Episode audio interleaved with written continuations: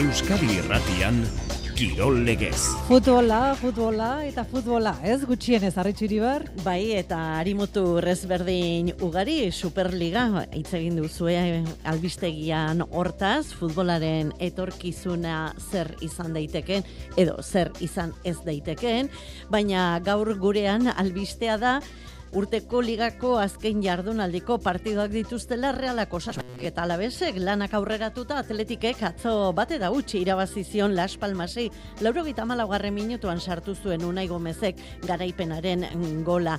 Bigarren mailan eibarrek bana berdin duzuen atzo eta gaur amore bietakin jokatuko du. Saskibaloian lointek Gernika Eurokapean final sortziren etarako sailkatu da.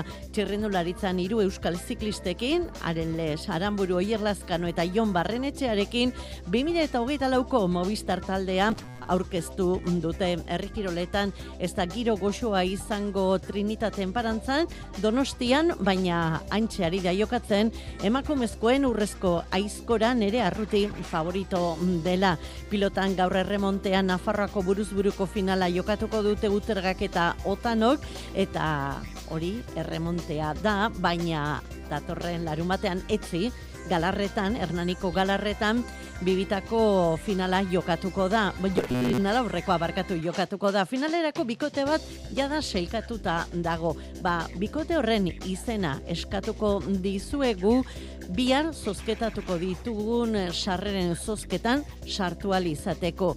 Bi lagunentzat bina sarrera ditugu larun batean galarretara joateko. Ordu bata eta hogeita amasei minutu, urteko azken liga jardunaldira, heldu gara eta ez da gaizki hasi naiz eta gogotik sufritu behar izan zen. Laurogita garren minutuan lortu zuen eta unai gomez izan zen golegila atzo samamesen. Laurogita garren minutuan sartu zuen garaipenaren gola.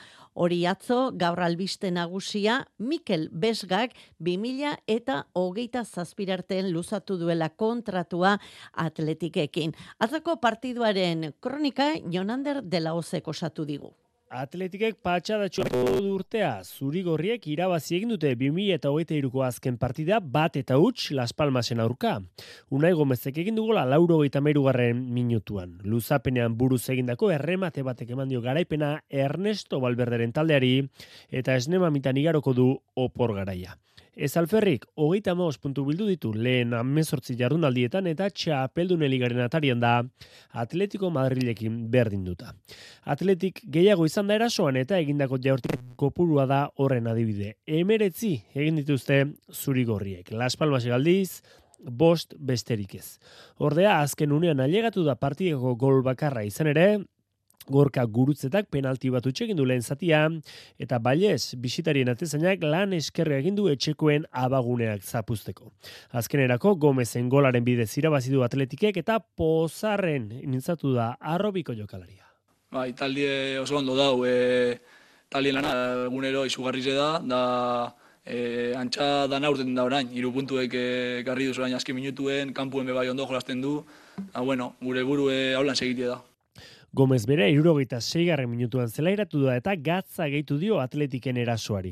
Azpimarratzeko alaber, bainat Prados eta Mikel Jauregizar ailegatu berriak ere zelaian aritu direla. Enjustu ere, Jauregizar aur garaiko laguna du Gomezek. Bermeotarrak biak, poziturria kostaldeko herriaren zat.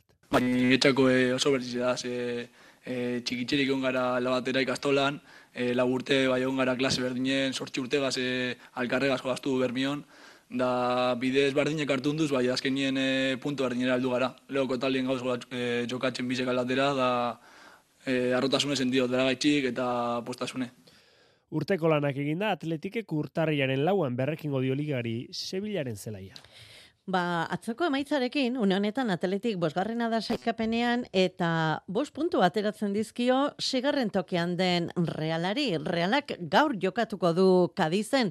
Maitan horbieta, arratsaldeon. Arratsaldeon harri. Alde handi hori ba, gehiago handitu ez dadin, gaur realak hiru puntuak lotu beharko lituzke anan kadizen. Bai, beti zen kontrako puntua ona egin nahi du gaur garaipena eskuratuta realak eta modu horretan ba 2023 zirraragarriari ginga jarriko lioke hiru egunetik behin jokatuta txapeldunen ligako multzen fase exigentea lehen postuan amaitu du, kopan bi kanporak eta gainditu ditu eta ligan hogeita punturekin Europako borroka bete-betean sartuta dago talde txuri urdina. Eta bide horretatik jarraitzea da xedea eta iman olekatzo garbi esan zuen, eh? lehen itzuli amaitzeko geratzen diren bi partidak irabaztea da helburua gaur kabizen kontra eta urtarrilaren bian alabesen. Aurka hogeita masei puntu eskuratuko lituzke modu horretan eta oriotarra olkian dagoenetik bigarren puntu kopururik altuena izango litzateke hori lehen itzulian, hori bai, entrenatzaile horiotarrak garbi dauka, ez dela erraza izango gaur kadizmendean hartzea, selkapenari begiratuz gero aixe irabazteko partia dela dirudi,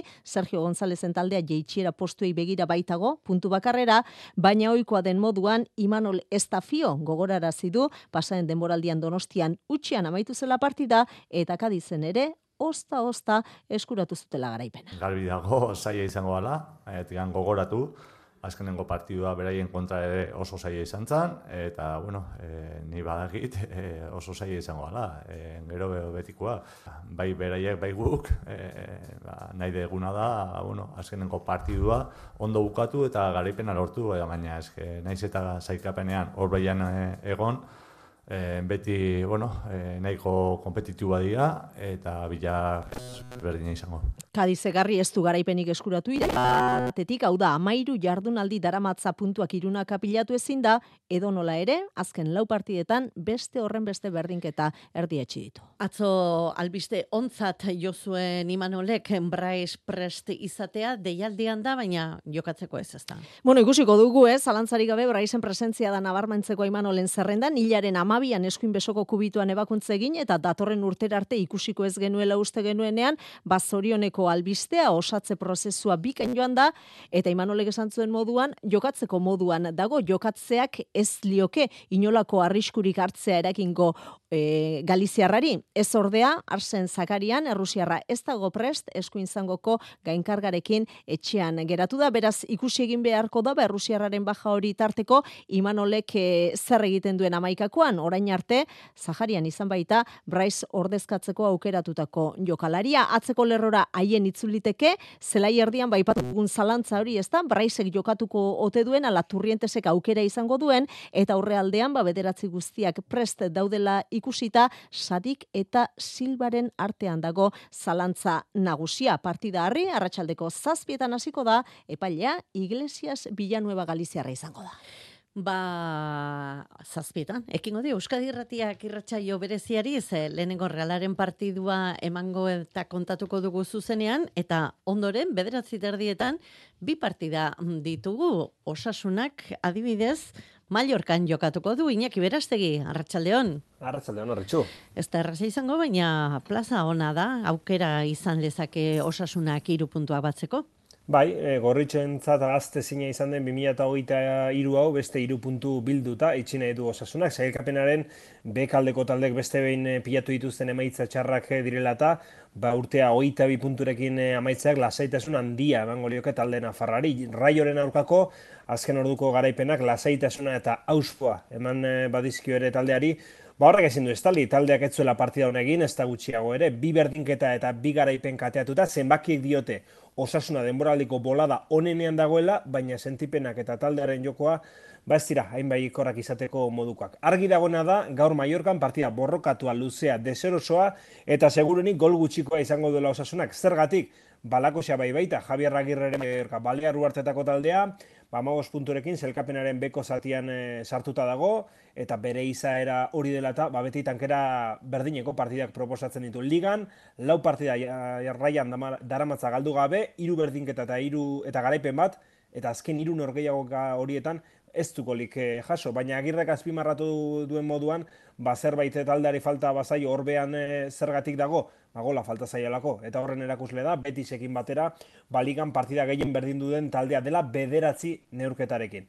Beraz, osasunak badaki gaur somoiz futbol zelaitik iru puntu biltzeko gutxien gutxienekoa borroka eta lana direla, baina raioren aurka baino beto jokatzeak asko erraztuko luke iru puntuak biltzea. Iago Barrasatek atzo aurkariaren inguruan esan zuen Mallorca talde ezerosoa dela jokatzeko. Aurkari oso deserosu ez, azkenengo lau partidutan kopaku kontu hartut ez dugu golik jaso, berdinketa asko, egizia kostetxe jakola irabazti, baina eure irabazti oso gatsa da. Eta normalin, ba, ba bueno, aurkari xe txiki hitz, naben talde horietako bat, ez, aurkari gitxik emotu nabe beran mailarik onena Mallorcan kontra, eta hori nik uste dut eure deukien doai badala. Iñaki, joan den jardunaldian, garaipena eta golak behin aldaketak egin eta gero heldu ziren, hau da, orduan erreakzionatu zuen taldeak.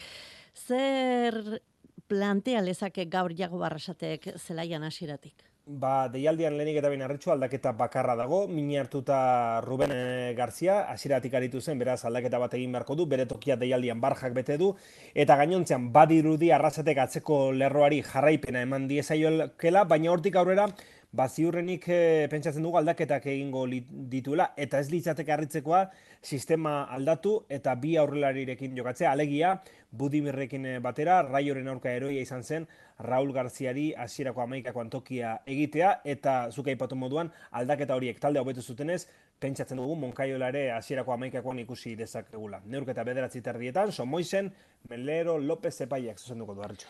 Gero arte inaki. Gero arte. Eta osasunaren ordu berean, bederatzi terdietan, mendizorrotzan, Alabesek Real Madrid hartuko du. Aritz Gaiastegi, Arratxaldeon. Arratxaldeon arritxu. Gironatik belarriak ba, oso makurtuta itzuli zen taldea. Entrenatzaileak aitortu zuen ortengo eta ligako partiduri itxarren egin taldeak. Begira, reakzionatzeko eta egora horri buelta emateko Real Madrid aurrean.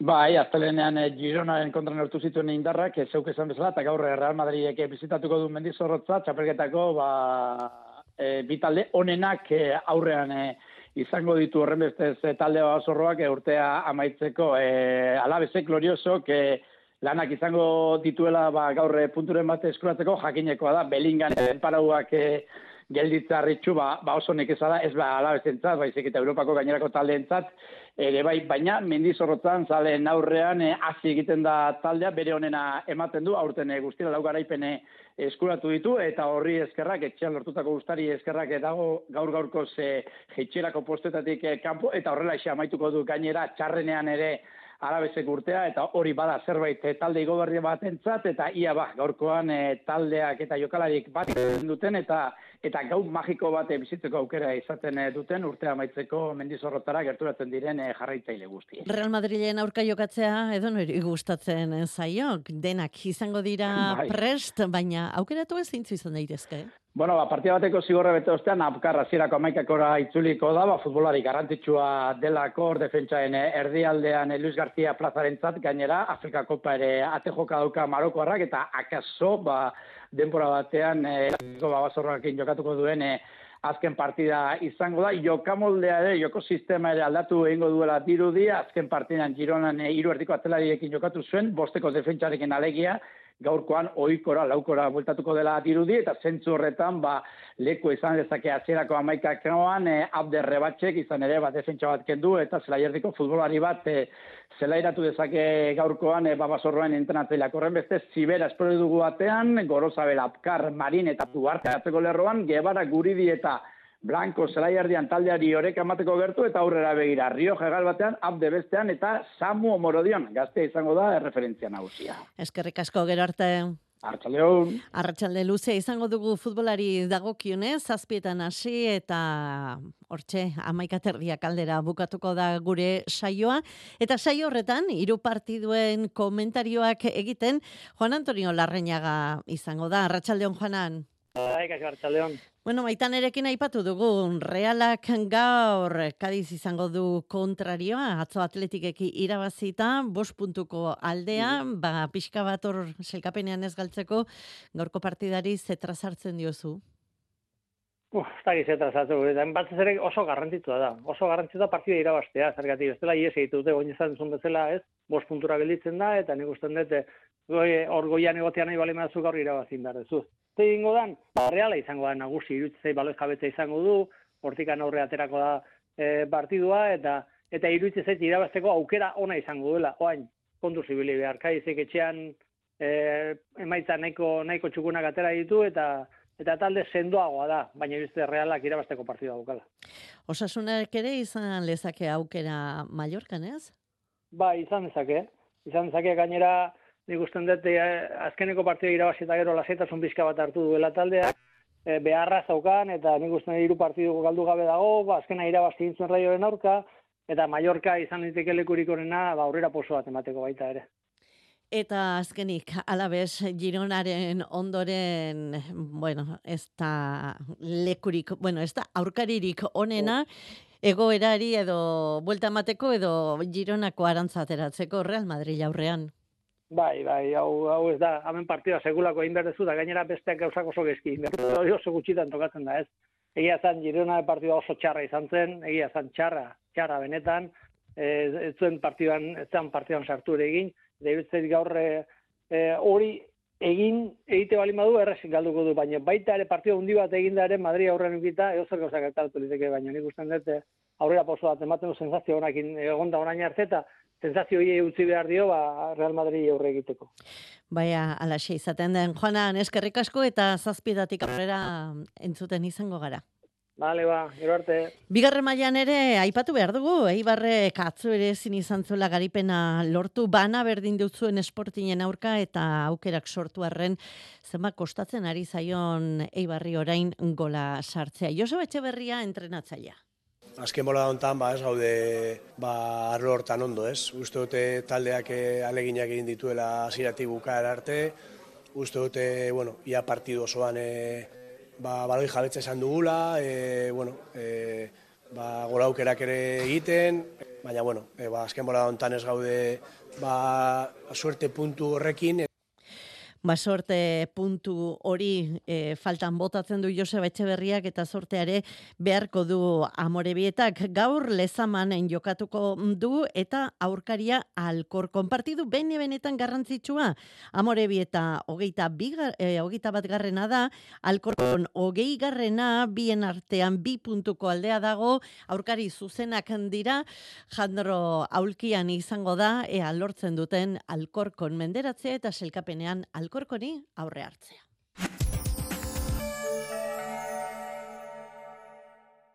Emakumea bazara eta indarkeria psikologikoa, fisikoa, sexuala edo ekonomikoa jasaten ari bazara, deitu. Bederatzieun, zortzieun eta berrogei, eundamaika. Doakoa, konfidentziala eta berealakoa. Fakturan ez du arrastratzen. Bederatzieun, zortzieun eta berrogei, eundamaika. Ez daudelako bakarrik. Berdintasuna justizia eta gizarte politikak. Eusko jaurlaritza. Euskadi. Auzolana.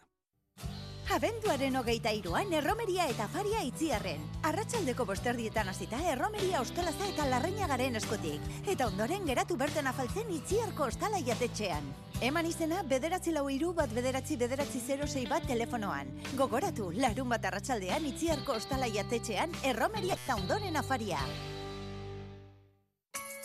Irabazi mila euroko pari txartela garberan zure marka gustokonak erostegatik. Primark, Zara, Maison du Monde, Berska, JD Sport, Nike, Sephora, Primor, Foster's Hollywood, Bips eta gehiago. Aparkalekua doan. Gabonetan, garberan ikusiko dugu elka. Kontsultatu sustapenaren oinarri legalak garberaren webgunean. Euskadi Irratiaren entzule taldeak azten jarraitzen du. 2008 irugarren urteko datu orokorren arabera, eun eta berrogeita lau mila entzulek egiten duzu bat egunero Euskadi Irratiarekin. Hau da, iaz baino euneko amaika gehiago. Gainera, zies ikerketa etxearen arabera, EITB-ko Euskarazko irratiek guztira berreun eta laurogeita bat mila entzule bere ganatu dituzte aurten. Berreun eta laurogeita bat mila aldiz. Eskerrik asko. Kirol legez. Euskadi Irratia. Saskibaloian lointek gerka kirol arloan albiste Eurokapean final sortzirenetarako sailkatu baitira jonan erdelauz. Lointek gernikak aurrera egin Eurokapen, talde bizkaitarreko jokalariak bikainaritu dira jokoan aste zail baten barruan. Neurketaren aurretik elkarretaratze egin dute kantxan bertan edo zeinerako sexu erasoen aurka eta lehiari ekin diote gero. Ondoekin ere, hasieratik nabarmendu da Mexelen aurka eta ezerezean utzi du Flandriarrek joaneko partidan lortutako bost punturen errenta.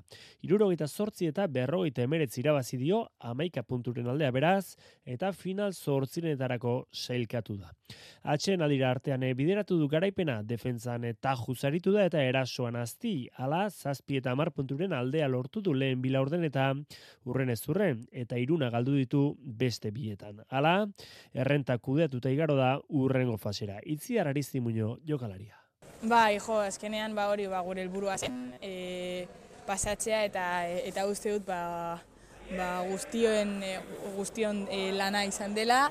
E, e, bueno, partido zaila izan da, oso lideratuta, baina bueno, momentu txarretan ba, batera gara eta uste dut horrela atera dugu da partidua. Gernikak gaur jakingo du urrengo kanporaketako aurkariaren berri. London Lionsen eta Bursaren arteko partidaren garailea izango da. Eta guk ikusten ez ditugun albisten emilia astero ostegunetan patxi brinonen gana jotzen dugu. Eta gaur ere alaxe ikusi du erne ibili eta gero The Guardian ingles edabidean erreportai berezi bat. Patxi brinon, arratsaldeon. Arratsaldeon. The Guardian ingles edabideak aste honetan argitaratu duen erreportai batek eman dizu atentzioa eta bertan Afganistango futbol partida faltsutuak edo amainatu amainatuak da gaia. Zer gertatu da ze eh, jaso du The Guardian egunkariak? Bai, zuk esan duzun bezala, aste honetan The Guardian Ingles edabideak argitaratu duen erreportai bat da, Afganistaneko futbol selekzioko kapitainak, beste jokakide batzuekin, e, FIFA-ri gutun bat bidali diote, haien egian dauden partida faltsutzen edo amainatuen inguruan, eta korrupzio kasuen inguruan inkesta bat ireki dezaten, Paksad Nuh deitzen da Afganistaneko kapitaina, eta bere, bere gutun FIFA-ri kasu horretaz serioski arduratza eskatu dio, Beraz, ze gertatzen da zuzen, ba, Afganistanen duela urte asko jokalariek salatzen dute Egiko Futbol Federazioko lehendakariak Mohamed Youssef Kargajek. Nazioarteko partiden emaitzak faltsutzen dituela, dirutruk, 2008an jadanik garaiko kapitainak eta atezainak salatu zuten lehendakariak Wilson Haj Perumal irule famatuarekin lan egin zuela Nepal eta Sierra Leonaren kontrako bi partiden emaitzak faltsutzeko, pasaden hogeita bat jokalarik greba bat hasi zuten, selekzioa boikotatu zuten eta horren mundialerako klasifikatzeko partidak ez jokatzea erabaki zuten. Horren ondorioz, Afganistanek Katar eta Kuwaiten kontra tortzi bat eta lau zero galdu egin zuen. FIFA kasu horretaz jakinean da, duela urte asko, baina gaur egun arte ez du ez da egitxikia mugitu Afganistanen Eta hori, orain irakurri da edo hori jaso du de guardianek, baina Ez da, e, Afganistango futbolean iskamila badirela, edo gora berak badirela? Ba, ez dakit oroitzen zareten ez baina, 2000 emeretzian Afganistaneko gizonezkoen selekzioaren entrenatzailea keramudin karin zen, eta gizon hori FIFAk bizi guztirako futbol antolatutik kanporatu zuen, bost emazte jokararik seksuera suentzat salatu baitzuten, gaur egun federazioaren buruzagia den kargajek, keramudin karim hori adiskidea zuen, eta azken egunotan bermatu du gizona akusazio faltsuetan oinahitu kondenatu zutela, beraz Afganistaneko gizonezko jokalariek itzoriek jasan ezintzat jo dituzte, garaian jokalari asko beldur bat zeuden lekukotasunak helaraztea, ba, gaur egun publikoki hitzartzera ausartzen dira, FIFAk atzo berean erantzun die gutuna jaso zutela, eta afera hori laster aztertuko zutela. Bueno, ba, ikusiko dugu, zer ematen duen. Patxi, eskerrik asko eta ondo ondo izan, egu berriak ondo pasa? Aio. Datorren astera arte. Urrutiko kontuak izan ditugu eta orain bertako kontua jasotzera Trinidaden parantzara, Donostiako Trinidaden parantzara jo behar dugu, emakumezkoen urrezko kopa bukatu baita, aizkolaritzan eta iaz ez bezala, aurten bai, Karmele gizasola garaila, Ratxaldeon Karmeleta, zorionak? Eguerdion, zerrik asko. Ari ginen, nerea arruti favorito zela eta ara non, bai, bai. Karmelek aurre hartu dion? Bai, ez usteko batzupe pasatzen dira noixi ni pezan eh, imaginatzen, ustot garaipen oso dut onditxe lortu dela nirezako gintzuko lan da, ez da zinezten hon eta pozik indeko lanak egin asko mejoratzeko, baina bueno. Ja, Karmele guk ez dugu ikusi saioa, nola izan da, pare, parean joan zarete, asiratik nagusitu zara, konta ikustu pixka bat? Bai, ba, eurixe izan da, azaldeko partez euritzen egieteko jaku, jentie be gero eta gitxia, baina, e, bueno, pare-pare junga lehenengo gurrien bai oian nerea eta bisok, oza, irurok, eta gero ustot, nerea eta bisok pare junga, ela egixe da nire erajunatzela, eta ez dakitela zelan ibilidan gauzi egixe zan. Bueno, urtea bukatzeko ez dago gaizki, ez da? Ez inundik inora bez, gero gabon zartan beste txapelketa bat eh, tokatzen jako, binaka harri jasotzen, aste asun izango dana, eta horbe aldanik eta hobetuen etxera jongo bat, aia suerti dauen. Ba, Carmela Gisasola, eskerrik asko zuzenean, orain amaitu berritan gurekin izateagatik, eta benetan, zorionak. Eskerrik asko. Ordu biak izateko segundo batzuk besterik ez dira falta eta guri gai zerrendan ba, gai bat baino gehiago gelditu zaigu adibidez. Movistar taldea gaur goizean aurkeztu dute, amar fitxaketa ditu Movistar taldeak eta zazpi dira jarraituko ez dutenak Quintana Formolo, Kabaina, Milesi, e, Pelaio Sánchez, Romo, Kanal, Moro, Tximolai eta Barrenetxea dira aurpegi berriak jarraituko ez duten Euskal, tal, Euskal Txirrindularien artean. Imanol Erbiti, Oskar Rodríguez eta Gorka Izagirre, beraz, hiru euskal barkatu, bai, hiru izango dira datorren denboraldian Movistar taldean Ales Aramburu, Oier Lazkano eta Jon Barrenetxea. Inigo Llobis igerilari paraolimpiarra paraolimpiadetan izango da Parisen lortu du gutxiengo marka bertan izateko. Eta 2000 eta hogeita zazpirarte futbolean Mikel Besgak e, kontratua luzatu atletiken eskualdoian Melsugen taldean izango da 2000 eta hogeita zazpirarte Erik Valentziaga zaraustarra. Besterik ez, ondo ondo izan zazpietatik aurrera gogoratu futbol kontuak, futbol partidak nagusi izango direla, hemen zuen etxean Euskadirratian gero arte.